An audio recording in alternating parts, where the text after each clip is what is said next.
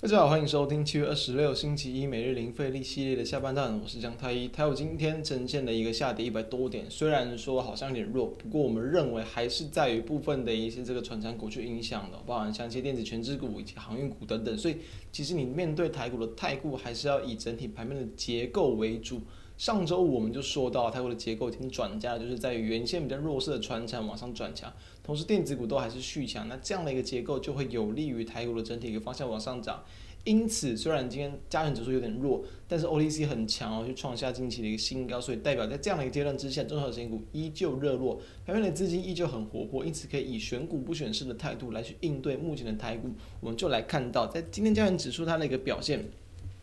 但指数今天是开高，然后走低嘛，很快速的翻 K，，翻黑之后持续的往下跌，跌幅扩大，收跌了这个将近一百七十点，很弱。但是购买指数呢，反而是逆势上涨了三点一六点，超级强势的。所以我们来看到技术线图，今天加权指数呢还是一样，因为在最近这几天都没有办法站回到有个一七五九七之上这个重要的关卡，所以当然理所当然的压下来很正常。不过今天压下来的位置呢，其实也还没有去跌破七月二十一的一个低点一七三五二，所以说今天收盘是收在一个一七四零三，都还算是这个相当有支撑的位置。我们认为暂时不用太过担心。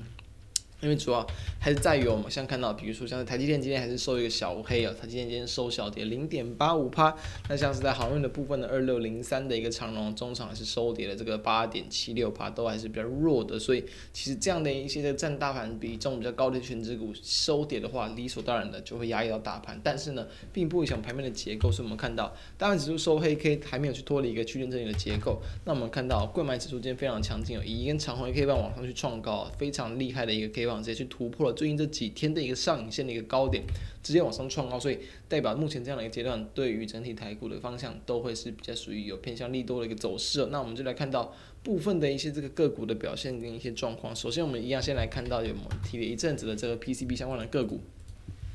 比如说，我先看到三一八九的紧缩，在这个位置今天还是收在五日均线附近，同时也可以看到今天的收盘价其实差不多就是回撤到算是这个在七月中旬七月十五号当天的一个实体长红 K 棒的一个一个收盘价位置，大概是一百九十五点五，今天是收在一百九十七，所以距离这个位置。刚好又是五日均线，其实我们认为在这样的一个情况，其实还是会有利于后续吸引到短线的买盘去做切入。这个地方就等待说能否在技术面转强，搭配到可能这个外资跟这个投信的筹码再重新转回到多单，就会比较有利它后续的一个方向。那再来看到像三零三七的金星也是一样，今天也是一根红黑棒，虽然说。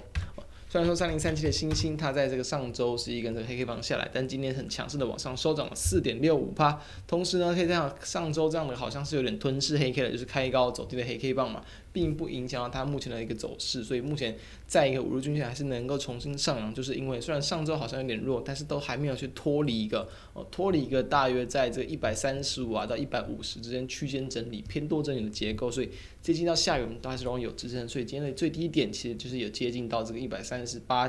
今天最低点一百三十八点五嘛，距离我们刚刚谈到了一个支撑距离一百三十五，其实也只差不到四块钱，所以。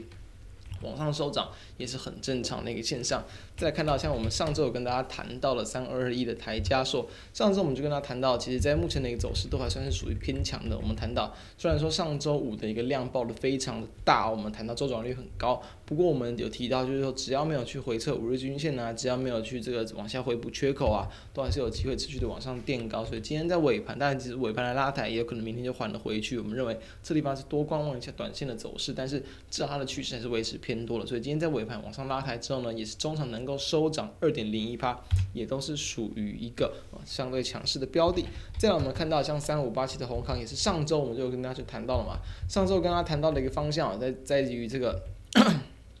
短线上沿着五日均线上攻之后，在七月二十号去攻到了涨停板，隔天开高走低的一个压回长黑 K 棒很弱。不过呢，在最近这几天其可以看到，在七月二十二号这个收盘跌破五日均线，七月二十三号重新站了回来，代表其实在五日均线的一个位置还是有支撑性的。那同时在上礼拜五这样子也是做出了一个这个假跌破的一个情况，假跌破自然就会有利于后续的一个行情往上攻。因此，今天的閎康直接开高之后震荡，然后往上再走高，收场收。直接是锁死涨停板，超级强劲。那今天涨停板的位置呢，已经经逼近到了一个在这个呃四月十二号的一个高点，其实就是跟目前的涨停板一模一样的位置，等于它要去这个正式去过高的几率非常的大，在明天在本周都会蛮有机会往上垫高，这是给大家看的一个方向。那这样的一个走势呢，自然它就会容易。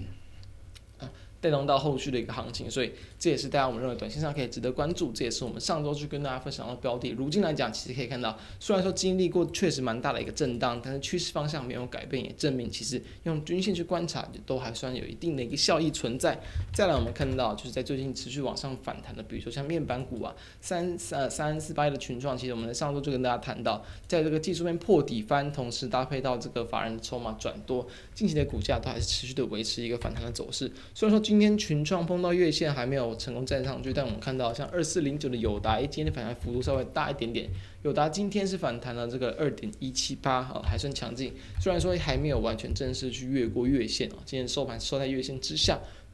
不过当它顺利去往上去带突破之后呢，我们还是是觉得说这个地方有机会在这个从这个五月份以来走一个类似一个小小的 W 底的一个形态，以及就是在。回撤到这个在二十块以下的一个支撑区，重新这个做假跌破的动作，所以这些都是在短线上的技术面的一些利多，加上说，其实在呃前一天的一个外资筹码也是属于这个多方的，我们认为。面板股其实短线上的反弹力道都还是有的，提供给大家参考。因此，以上这些个股呢，都是我们针对今天整体啊，就是盘面上虽然说出现下跌，但是你可以以一个比较选股不选市的态度来去应对台股。我们相信，有些我们谈的很多个股在今天都还是有持续有不错的表现。因此，你可以把重点更加去放在这个 OTC 身上，只要没有这个明显的一个创高后的压回，都还是有机会带动到很多盘面的一些强势的一些主流股往上去做攻击以及题材股，这些都是目前人气的方向，大家可以多去观察。跟参考，以上提供大家参考。那如果觉得我们节目不错的话，欢迎可以扫描今天的 QR code 加入我们的 LINE，同时也欢迎订阅我们的 YouTube 频道，然后开启小铃铛，收听 Podcast。朋友们都欢迎订阅收听每天的盘后解析。以上，我们明天再见，拜拜。